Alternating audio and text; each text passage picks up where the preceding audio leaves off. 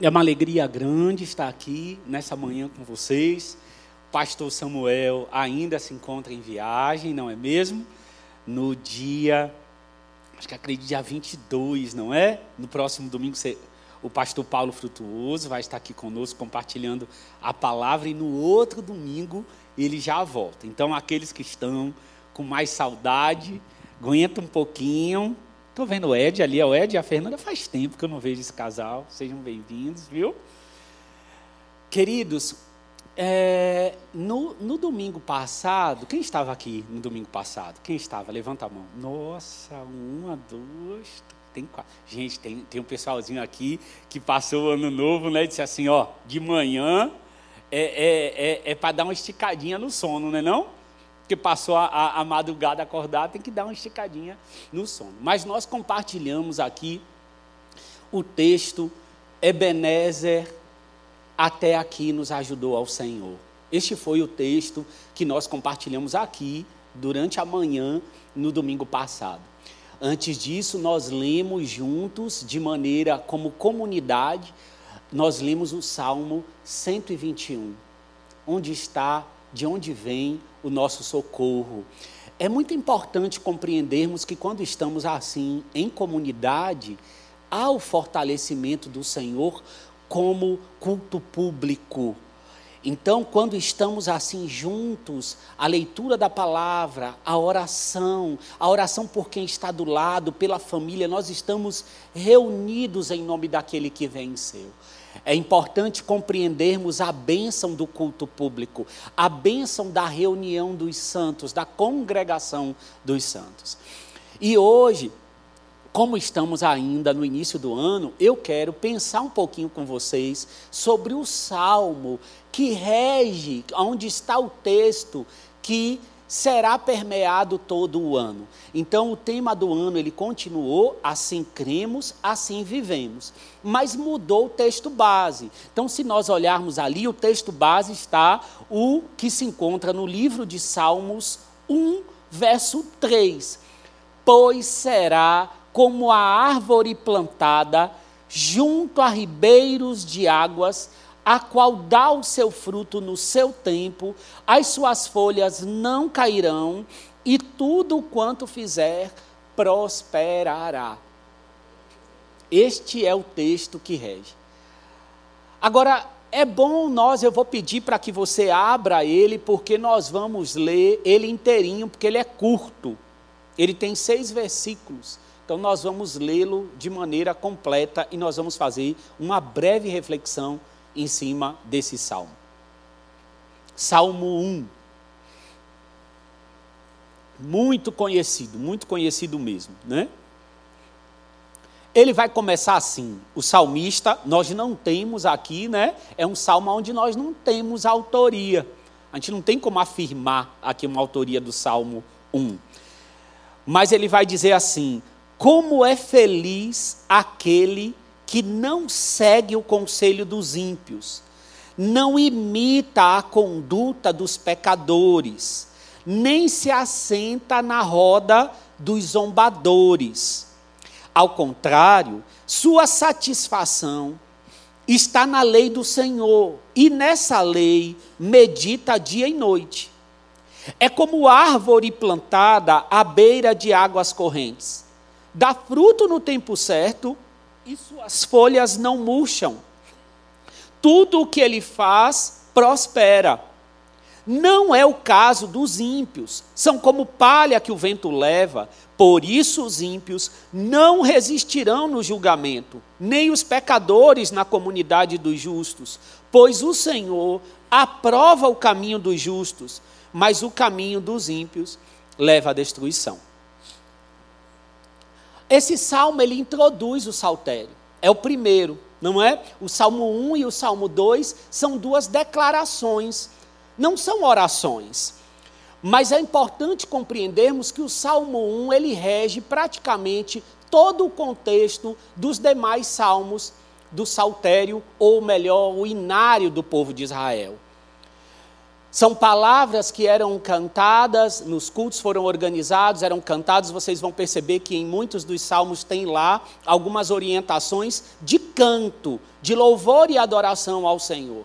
E esse Salmo 1, ele praticamente fecha com um grande, não posso dizer um resumo, não é um resumo, mas é a ideia central do que o Salmo nos passa como, é, como mensagem. Quando você lê todos os salmos, se recordando do Salmo 1, você vai perceber que a ideia central está lá. Então, é muito importante que nós atentemos ao que diz esse salmo. O versículo 3, ele é de uma graça maravilhosa, muito precioso, porque ele vai falar sobre nós. É como árvore plantada. É perfeito esse versículo.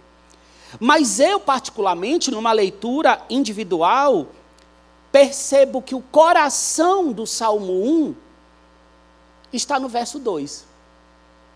Aí você vai dizer, ele é mais importante? Não estou discutindo importância, porque ele todo é importante. Mas gosto de dizer que o coração dele está no verso 2, porque me faz saber como é que as minhas folhas nunca murcharão. Porque o verso 2 ele vai dizer: sua satisfação está na lei do Senhor, e nessa lei medita de dia e de noite. Ora, como é que as minhas folhas não murcharão? Como é que eu me alimentarei? Só é possível aqueles que a sua satisfação está na lei do Senhor. Então, esse texto, esse verso, eu não posso de forma alguma me ausentar dele. Eu não consigo olhar para o 3 se eu não ver um coração que se satisfaz, se agrada, se deleita e tem a satisfação na lei do Senhor. Porque é da lei do Senhor, é dos conselhos do Senhor, é das instruções do Senhor que os seus filhos têm os seus passos direcionados. Entende? Então é, é, é, com esse prazer, nessas instruções, que eu consigo olhar. O tema dessa ministração de hoje é como são felizes aqueles que temem ao Senhor. Como são felizes aqueles que temem ao Senhor. Eu gosto desse salmo porque ele já começa com um tema um, um tanto quanto polêmico. Não era para ser, mas na nossa geração é, que é felicidade. O texto começa dizendo como é feliz ou seja, aqueles que estão no Senhor, aqueles que temem ao Senhor, não existe a possibilidade de eu dizer assim: eu sou infeliz. Não tem. A não ser que a minha alma esteja negligenciando para comigo, mentindo para comigo, e eu aceitei isso e eu declarei, mas não é uma verdade. Não importa o que a minha alma quer dizer em dias nublados, pouco faz diferença para as instruções do Senhor. A minha alma não é Deus. A minha alma não, não define quais são os conselhos do Senhor. Ela não tem essa autoridade. Essa autoridade pertence ao Espírito que mora em mim. É Ele que pode dizer a verdade. Então, ainda que eu sinta qualquer coisa diferente, o que eu sinto não define a felicidade que tenho. Que maravilha! A felicidade ela é sólida. Esse como é feliz que o salmista começa dizendo, você percebe que assim, as primeiras palavras que saem dos lábios do salmista é como é feliz é feliz. Não está feliz, é feliz. É feliz, sabe por quê? Porque felicidade não é um sentimento. Felicidade não é, sentimento oscila, emoção oscila. A felicidade, oriunda daqueles que temem, não oscila, ela é sólida. Ela é sólida porque vem de uma pessoa, uma pessoa que é extremamente sólido. Quem? Jesus. Então, como é feliz? A felicidade, ela também não, é, não consiste no que tenho. porque o que tenho também modifica. Haja vista aqueles que no decorrer de uma história inteira perdeu e ganhou, perdeu e ganhou, caiu e levantou, mas a felicidade não depende das ondas. Percebe? A onda quando desce ou quando sobe vem do mesmo Deus. Porque a onda é assim. Ora ela sobe, ora ela desce. Mas tanto na subida quanto na descida, o Senhor está. Porque a felicidade, ela é sólida. Então percebe que aqueles que temem ao Senhor são felizes. Por isso que o texto já começa com uma declaração, entende? Não é uma oração, como nós costumamos ver, né? Porque a gente diz assim: "Olha, oremos os salmos". É verdade. Mas se eu fosse orar esse salmo, não seria uma oração de pedido, não seria uma oração assim, Senhor, faz-me feliz. Não é isso que o texto está. Eu diria assim, Senhor, sou feliz. Olha que maravilha. O texto regula a minha oração, o texto regula a minha alma. Eu não vou dizer, Senhor, me faz feliz. Eu não sou feliz. Não. Como eu sou feliz, Senhor como eu sou feliz, ainda que os meus sentimentos estejam dizendo ao contrário, eu declaro, Senhor, a tua palavra, e ela diz que eu sou feliz.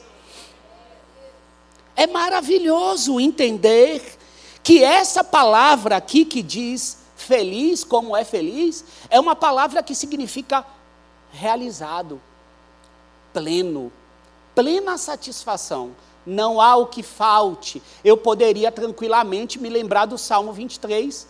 O Senhor é meu pastor, de nada sentirei falta. Por quê? Porque como é feliz. Entende como o coração do salmista ele conversa? Não há nenhuma incoerência. O Senhor é meu, ainda que eu ande pelo vale da sombra da morte, não temerei. Por que não temerei? Sou feliz, sou seguro em ti. Não importa o que está à volta, não importa o que está no alto ou o que está no baixo, porque felicidade vem de uma pessoa, essa pessoa está comigo.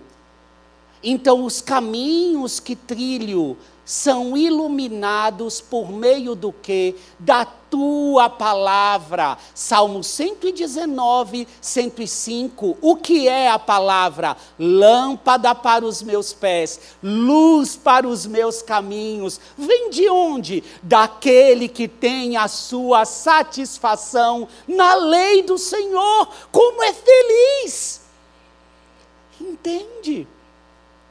Então, felicidade, eu preciso dividir as águas da felicidade, dizendo para ela que ela não consiste no conceito terreno dado para a felicidade. E então eu preciso sondar o meu coração para compreender: será que eu, eu deixei com que o conceito de felicidade que na terra está fosse absorvido pelo meu coração?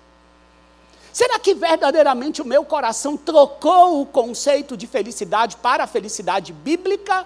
Ou o meu coração está com a felicidade que o mundo diz? O que importa é ser feliz. O que importa é ser feliz, pautado em decisões que estão vinculadas aos sentimentos, mas não estão vinculados àqueles que não vivem daqui, caminham aqui, mas são chamados peregrinos. Nós somos peregrinos nessa terra. Os anos passam, o espelho diz, não é mesmo? Conforme vamos olhando no espelho e os anos vão passando, não tem como esconder. Podemos usar os cremes que quiser, Cronos, todos aí, Avon, Natura, os sabonetes de todos os tipos, lavar o rosto, fazer o skincare.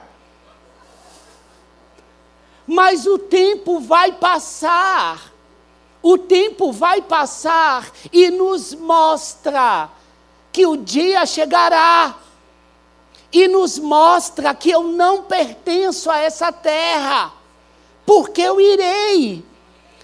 E eu sou feliz porque eu temo ao Senhor e o final do salmo que é o versículo 6, vai me mostrar que esse salmo está falando não de um conceito de felicidade que está de acordo com a terra, mas está de acordo com aquilo que nos espera no pós-vir.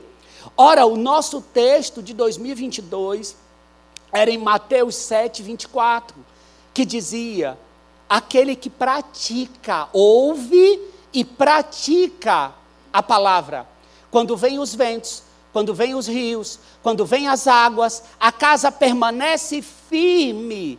Por quê? Porque está alicerçada na rocha.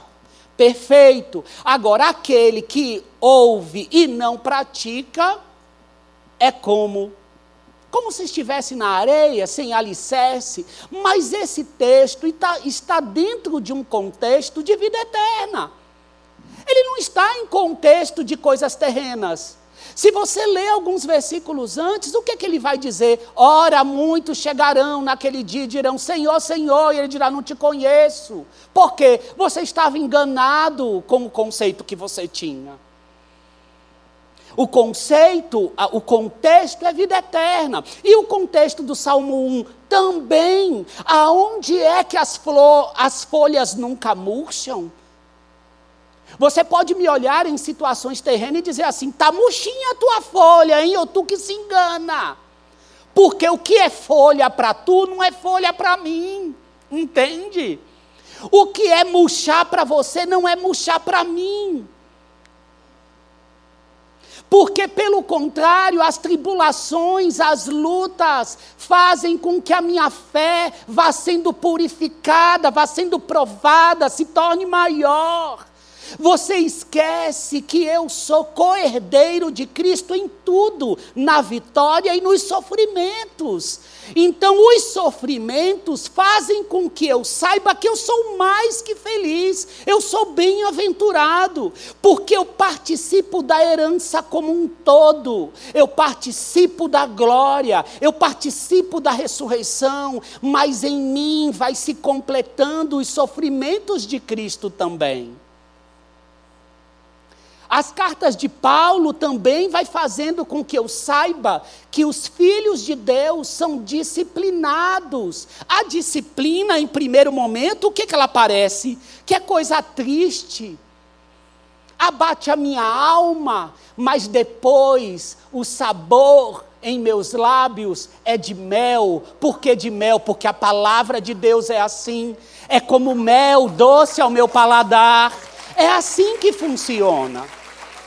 Pode aplaudir ao Senhor. A palavra dele é perfeita. Então é isso que eu preciso compreender quando o conceito é felicidade. Eu vou precisar conduzir a minha alma ao amadurecimento e à compreensão do que é a felicidade no Senhor. E o salmista começa assim: Eu preciso estar disposto a ter os conceitos do céu inseridos no meu coração e não os da terra. A tua palavra guardei no coração para não pecar contra ti. Guardei no coração, guardei no depósito, aonde tudo que está lá é o que verdadeiramente eu valorizo. E então eu não poderia deixar de lembrar do que está na carta de Paulo à igreja de Roma, capítulo 12, versos 2, você conhece, que vai dizer: Portanto, irmãos, rogo-lhes pelas misericórdias de Deus que se ofereçam em sacrifício vivo, santo e agradável a Deus. Este é o culto racional de vocês. Não se amoldem ao padrão deste mundo, mas transformem-se pela renovação da sua mente Transformem-se pela renovação da sua mente, para que sejam capazes de experimentar a boa, agradável e perfeita vontade de Deus. A gente gosta muito do final, né, desse texto, que a gente vai assim, ó, é a vontade de Deus que é boa, perfeita, agradável. Vai, irmão. Mas a gente tem que dizer ele todo, irmãos. Dizer ele todo. Ó, tu tem que transformar, renovar a tua mente com a palavra para que então seja habilitado a experimentar. A gente quer experimentar, não é assim? mas sem renovar não dá, viu, irmão? A conta não fecha. Então é isso que o texto vai me dizer. O texto tem início, meio e fim. Eu não posso pegar só um pedacinho, não. É completo. A bênção é toda. O segundo ponto que é importante nós entendermos no pensamento introdutório desse salmo é o contraste que existe entre dois grupos. Era muito comum na cultura judaica sempre pensar em dois caminhos. Você percebe que na Bíblia como um todo, quando você lê, sempre está falando de dois caminhos, não é mesmo? Em Mateus, quando tínhamos aquele texto da casa, você percebe que são dois: é o prudente que alicerça na rocha, e é aquele também que não alicerçou, aquele que vai vir a, a, chuva, vai vir o rio e vai bater contra essa casa e ela vai ser grande a sua ruína, vai ser grande a sua queda.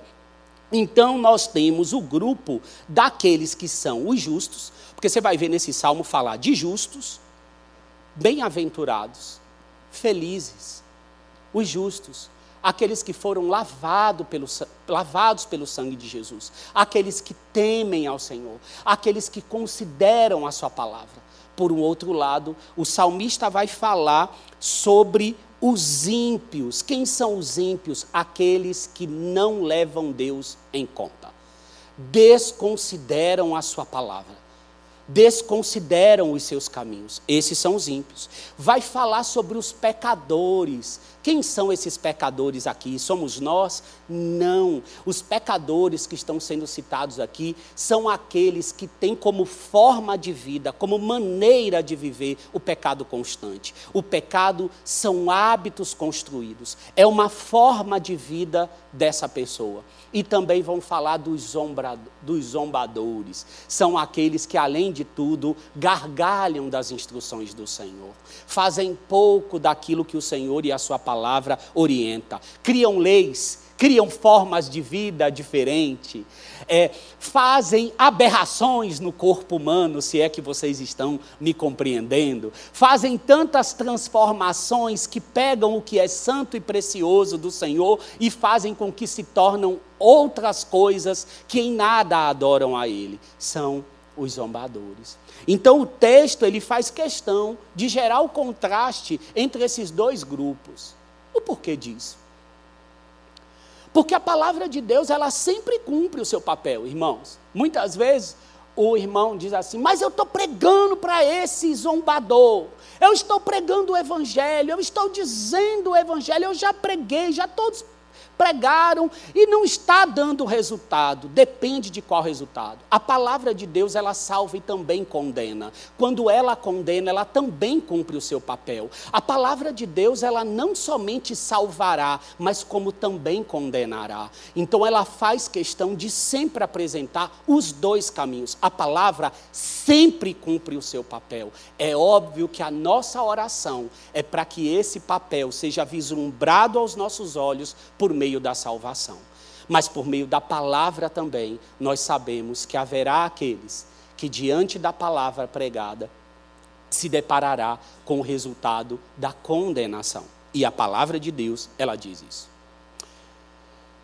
A palavra de Deus, ela mesmo, na própria palavra, ela diz quem é a palavra. E eu separei alguns versículos aqui. Você não precisa abrir, você pode ler depois, porque Todos esses versículos, eles estão no Salmo 119.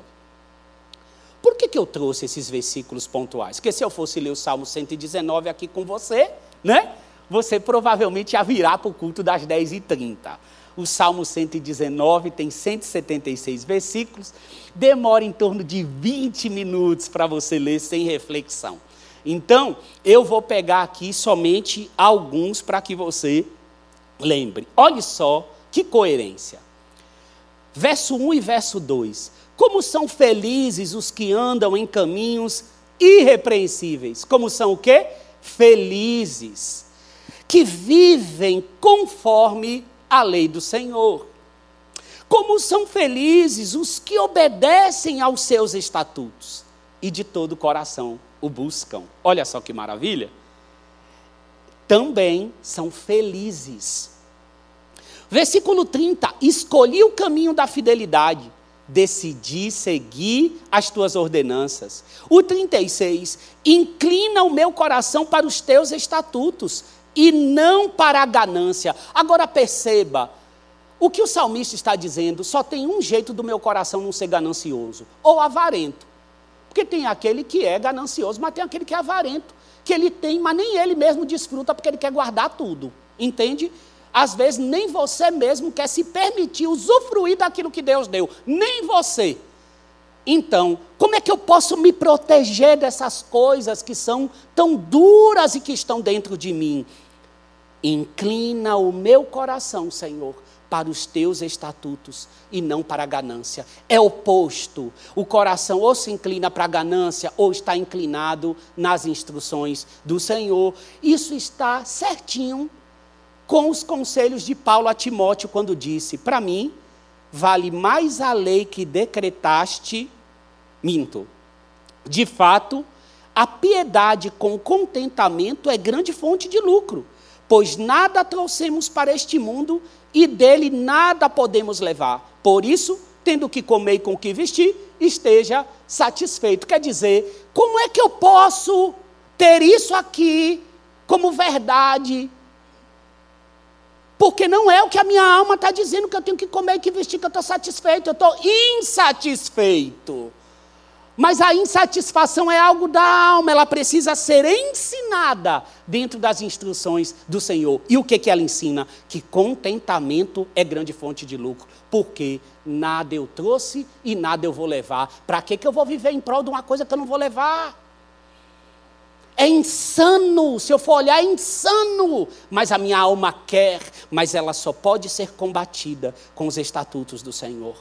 37, desvia os meus olhos das coisas inúteis, faze-me viver nos caminhos que traçaste. Se não for as instruções do Senhor, eu corro o risco de viver toda a minha vida em coisas inúteis. Olha só o que o salmista diz. Olha o que o salmista. Desvia os meus olhos das coisas inúteis. Quem fala isso para o Senhor, irmãos, é porque tem plena consciência que corre o risco de usar a vida em coisas inúteis, entende? E está clamando ao Senhor, clamando para que o Senhor desvie os olhos dele. Faze-me viver nos caminhos que traçaste, ou seja, tu, Senhor, traçaste um caminho, só que eu corro o risco de ir para outro. Então, desvia os meus olhos das coisas inúteis e me faze caminhar nos caminhos que tu traçaste. Tudo isso só é possível. Versículo 133. Dirige os meus passos conforme a tua palavra, não permitas que nenhum pecado me domine. Olha o que o salmista vai dizer: dirige os meus passos conforme a tua palavra, não permitas que nenhum pecado como é que eu vivo sem nenhum pecado me dominar? Quando eu tenho o Senhor dirigindo os meus passos de acordo com a palavra. O Salmo 1, ele dá três coisas para nós. Três. Como povo de Deus, como filhos de Deus, como a comunidade dos justos, ele diz três coisas. O que você não faz, o que você faz e o que você é. Eu vou repetir. O salmista começa dizendo o que você não faz, depois o que você faz e depois o que você é. E diante da palavra você consegue observar isso.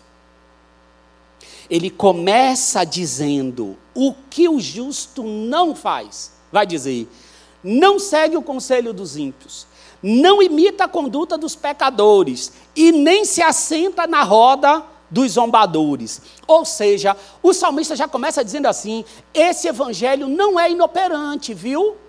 Esse evangelho não é um evangelho ou uma espada que não corta.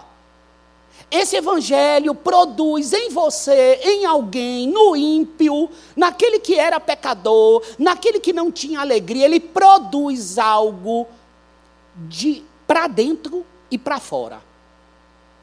Não, olha, irmãos, a mudança que está em mim foi para dentro, mas parece do lado de fora. Não é algo só para dentro, para dentro, para dentro, para dentro. Não é. É observável. Então o salmista já começa dizendo assim: o que tu é eu já estou dizendo o que, que vai acontecer do lado de fora, o que, que é observável. Eu já digo para você que não é alguém, o justo, o filho de Deus, aquele que estará no gozo eterno, não é alguém que você não reconhece, não é alguém que eu não vejo pelo que pratica, pelas atitudes, eu consigo ver. Eu consigo ver para dentro. Por que para dentro? Eu tenho a convicção tenho a convicção que eu sou de Deus, o Espírito de Deus testifica no meu espírito que eu sou filho de Deus. Eu não estou habilitado para ficar dizendo aqui, ó, João, João é filho, João é filho, esse aqui, esse aqui não é não. Eu não estou habilitado.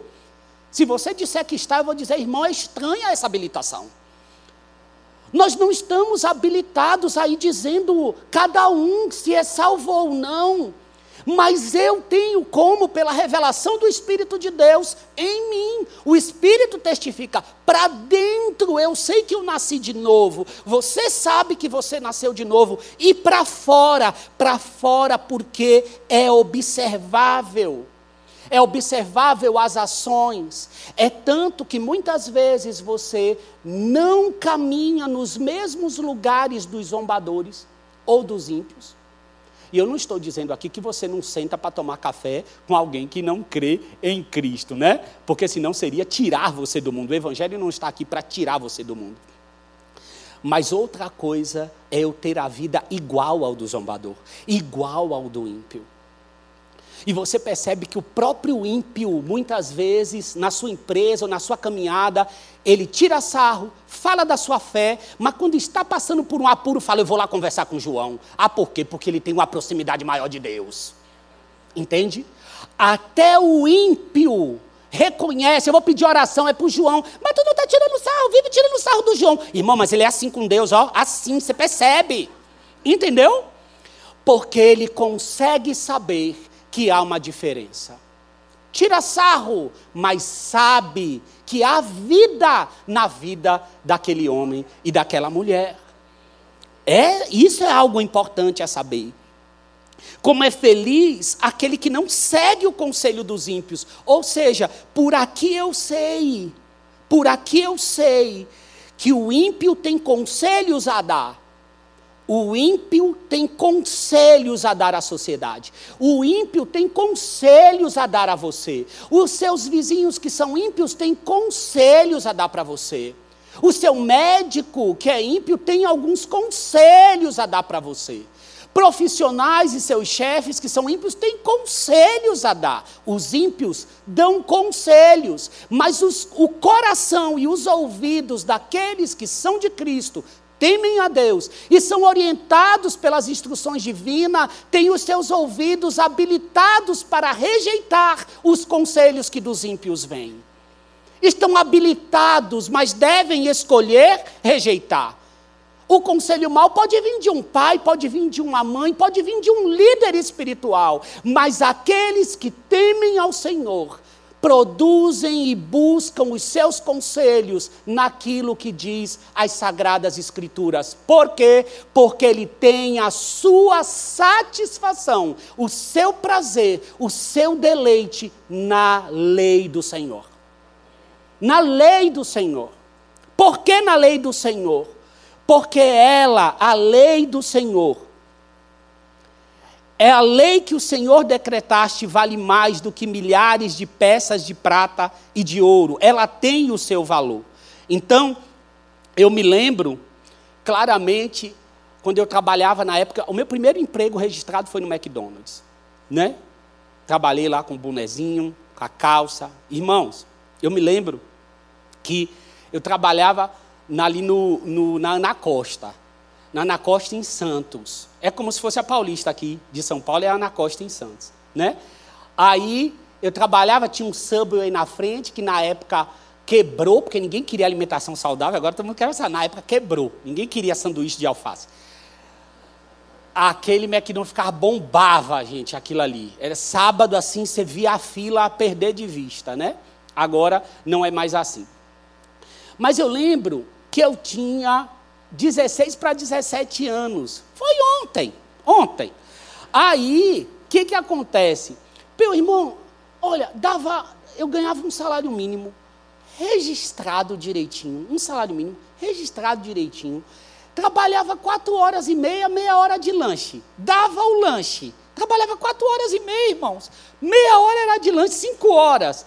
E aí, os irmãozinhos combinando, já pensando na saída do trabalho, quando saísse ou quando fosse mandado embora, ia colocar na justiça. Por que ia colocar na justiça? Porque lá, se olhasse melhor, tinha obrigação de lavar o uniforme. Falava, ô oh, meu querido, pelo amor de Deus, lave teu uniforme. Qual o problema de tu lavar teu uniforme? Até tênis a empresa te dá.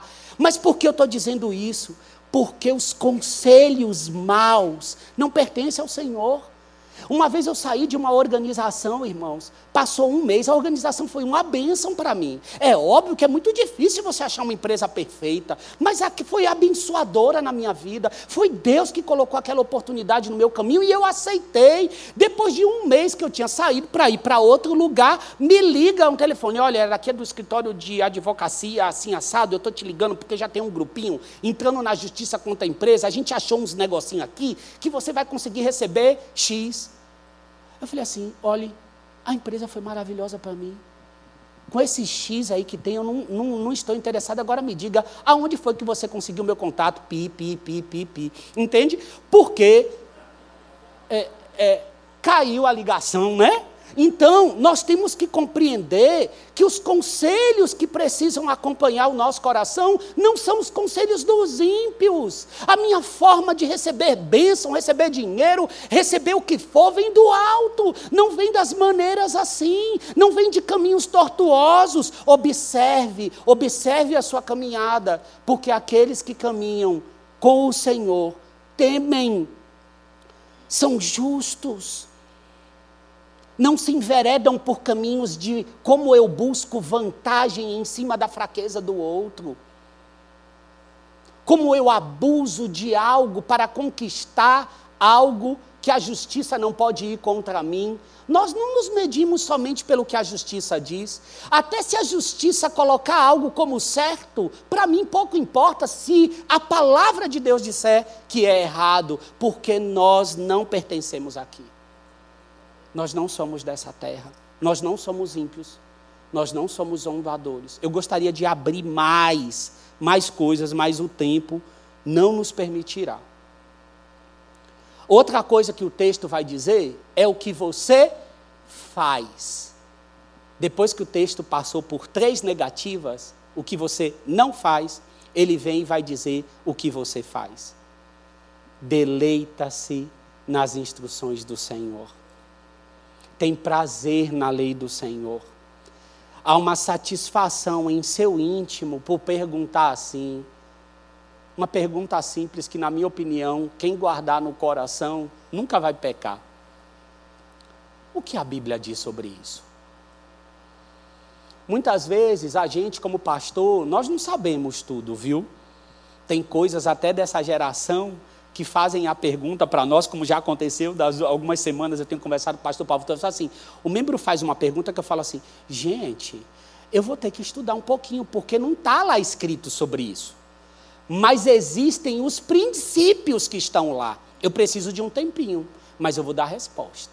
Porque os princípios são suficientes para eu saber o que que eu devo ou não fazer. Então, toda vez que eu estou em dúvida, é o que a Bíblia diz. Haja de você se lembrar como foi a vida de Davi. Quem lembra quando Davi chegou na cidade, em Ziclag, que foi entregue pelos inimigos a Davi. Davi ficou um tempo vivendo entre os filisteus. E, e, e ele recebeu lá a cidade para ele morar, que era Ziclag. Quando ele chega em Ziclag, a cidade está incendiada. Levaram as mulheres, as crianças, levaram todos os seus familiares e levaram as coisas do acampamento. Davi e os homens, o que, que eles fizeram? Se deram a chorar no chão. A Bíblia vai dizer que ele chorou e todo mundo chorou até as forças se perderem todas, não tinha mais força. Até os homens de Davi queriam apedrejá-lo. Imagina só. Aí esse homem levanta e o que, que ele faz? Senhor, diga, Senhor, para mim, devo perseguir esses daqui que levaram nossos parentes? Aí o Senhor diz: pode perseguir, vá lá que eu estou contigo. Quer dizer, entende? Ele me volta para o Senhor. Mesmo depois de orar com as forças, assim que toda a situação já está dizendo assim: meu filho, vai lá, corre atrás da justiça. Não. Senhor, é assim que tu me darás a vitória? Sou eu saindo em direção a eles ou tu tem algum outro caminho? É assim que nós fazemos, né? Um coração quebrantado para perguntar para um pai o que faz agora, sabendo que ele tem vontade. Não é porque nós somos crentes que muitas vezes optamos por caminhos ou ações que estão no coração do Senhor. Pode ter que tinha um outro caminho, mas tu perguntou.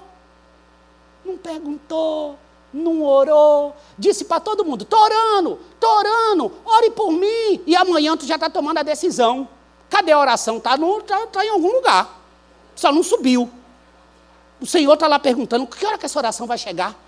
Aí os anjos estão tá tudo assim: gente, está uma promessa de oração subir, está uma promessa de oração subir. Cadê, cadê, cadê? Entendeu? Então nós temos que compreender, gente, que é isso, a Bíblia está dizendo, medita de dia e de noite. O que foi dito para Josué, meditar não é ruminar igual um boi, come, come, come, cospe. Não, ruminar no sentido de meditação é um coração que lê, lê, lê, querendo que o cor, querendo absorver o que está ali e praticar. Absorver e praticar. O que é sabedoria? Diferente de informação. Sabedoria é conhecimento aplicado. Sabedoria é palavra dentro na prática. Isso é sabedoria. E para isso eu preciso dedicar ao estudo da palavra. Agora, para terminar, o que você é. O que ele é. Agora sim podemos dizer é como árvore plantada junto a ribeiros de águas, a qual dá o seu fruto no seu tempo, as suas folhas não cairão, e tudo quanto fizer prosperará. Essa palavrinha, árvore plantada, esse plantada poderia também ser colocado como transplantada. Por quê? Fica claro que não é uma árvore nativa, entende? Não é uma árvore nativa que apareceu lá. Ela foi plantada, ou melhor, foi transplantada, conduzida, colocada em uma posição por alguém. E aí, você sabe quem foi esse alguém que plantou, que é o Senhor Deus, o Espírito de Deus plantou, porque eu mesmo não posso me plantar. Pode aplaudir ao Senhor. Eu mesmo não posso me plantar. E é por isso que é uma árvore plantada ou transplantada, foi colocada em uma posição pelo Senhor, mas isso não me dispensa de eu estou plantado na beira, nas águas correntes, mas eu preciso ir me alimentando, eu preciso ter prazer nesse alimento, eu preciso meditar na lei de dia e de noite, porque eu fui plantado lá, eu preciso beber, eu preciso comer, me alimentar, e as folhas nunca murcharão, e os frutos virão. Por quê? Porque eu sou um ramo. Estou apregoado na videira. Se eu estou na videira, eu recebo o alimento. E se eu recebo o alimento, os frutos é uma consequência. E logo abaixo nós vamos perceber que o texto vai dizer assim: os ímpios não resistirão no dia do julgamento. Vão ser como palha no vento, diferente da árvore firme plantada em águas correntes. E os pecadores? Os pecadores também não ficarão na comunidade dos justos. Por quê? Estamos falando das folhas que nunca murcharão, porque nós nunca murcharemos. A morte não venceu o nosso Jesus. Eu me lembro, o nosso Jesus é ótimo, né? O nosso Jesus.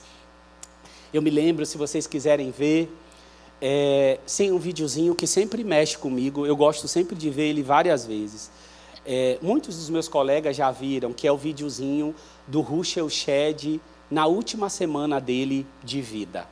É maravilhoso. Você pega no YouTube, tem quatro minutinhos dele.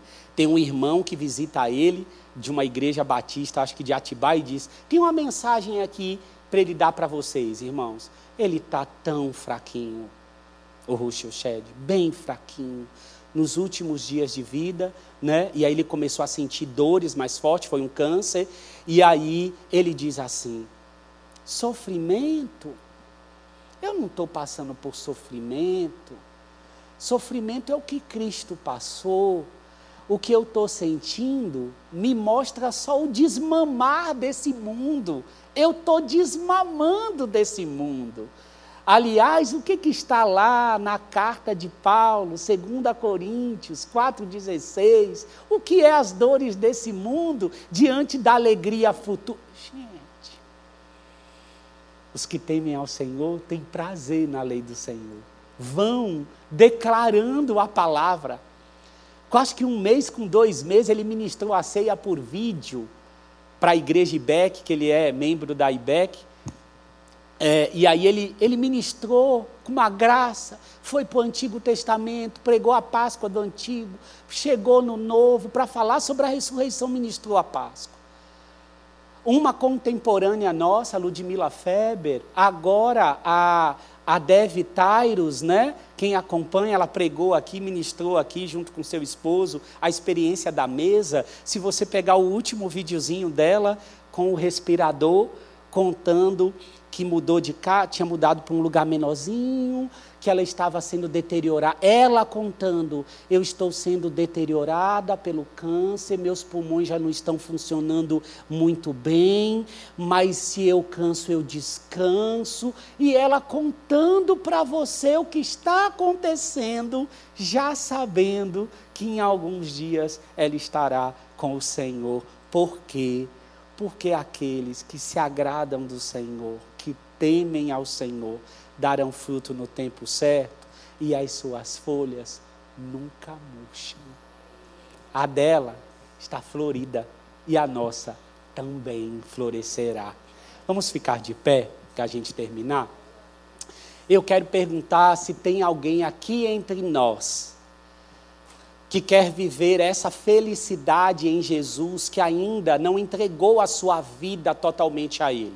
E provavelmente o alvo dele para com você é plantar em águas correntes, para que o seu fruto seja cada vez maior. E talvez você nunca entregou a sua vida para Jesus e você tem percebido que o que você quer é fazer essa entrega, mas nunca te falaram assim. Você quer entregar a sua vida para Jesus? Então nessa manhã eu estou perguntando para você: se existe alguém aqui entre nós que nunca entregou sua vida para Jesus e diz assim: Eu quero, eu quero entregar, então hoje é o dia.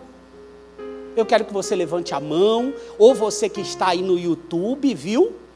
E você quer entregar, coloque aí no chat: oh, Eu quero entregar minha vida para Jesus. Entre em contato conosco, não importa se você está aqui muitas vezes, não levantou porque está com vergonha tem problema não, Jesus salva os envergonhados também. Você, gente, não estou falando conceito teológico não, senão vamos buscar os versículos aí, ó, quem tem vergonha não vai herdar o reino de Deus. Gente, pelo amor de Deus. Estou falando da vergonha santa, né? Da pessoa que está envergonhadinha. Procure a gente depois para que a gente te oriente, tá bem, queridos? Tá certo? Vamos orar? Bendito seja o Senhor. Bendito seja o Senhor que nos abençoa com a tua palavra que nos abençoa com toda a sorte de bênçãos, porque já estamos ressuscitados contigo, ó Filho de Deus. O nosso coração anseia, anseia a tua volta. Ora, Maranata, vem, Senhor Jesus. O nosso coração se alegra no Senhor, se alegra em saber que este lugar não é o lugar que estaremos, mas enquanto estamos aqui, clamamos ao Senhor como o salmista clamou no Salmo 67: brilha, brilha a tua luz sobre o nosso rosto, nos abençoe, tenha misericórdia de nós, lança a luz sobre o nosso rosto, com a luz que vem do teu, para que as nações te conheçam, para que os nossos vizinhos te conheçam, para que com os nossos olhos vejamos ímpios e zombadores se declararem santos diante do Senhor,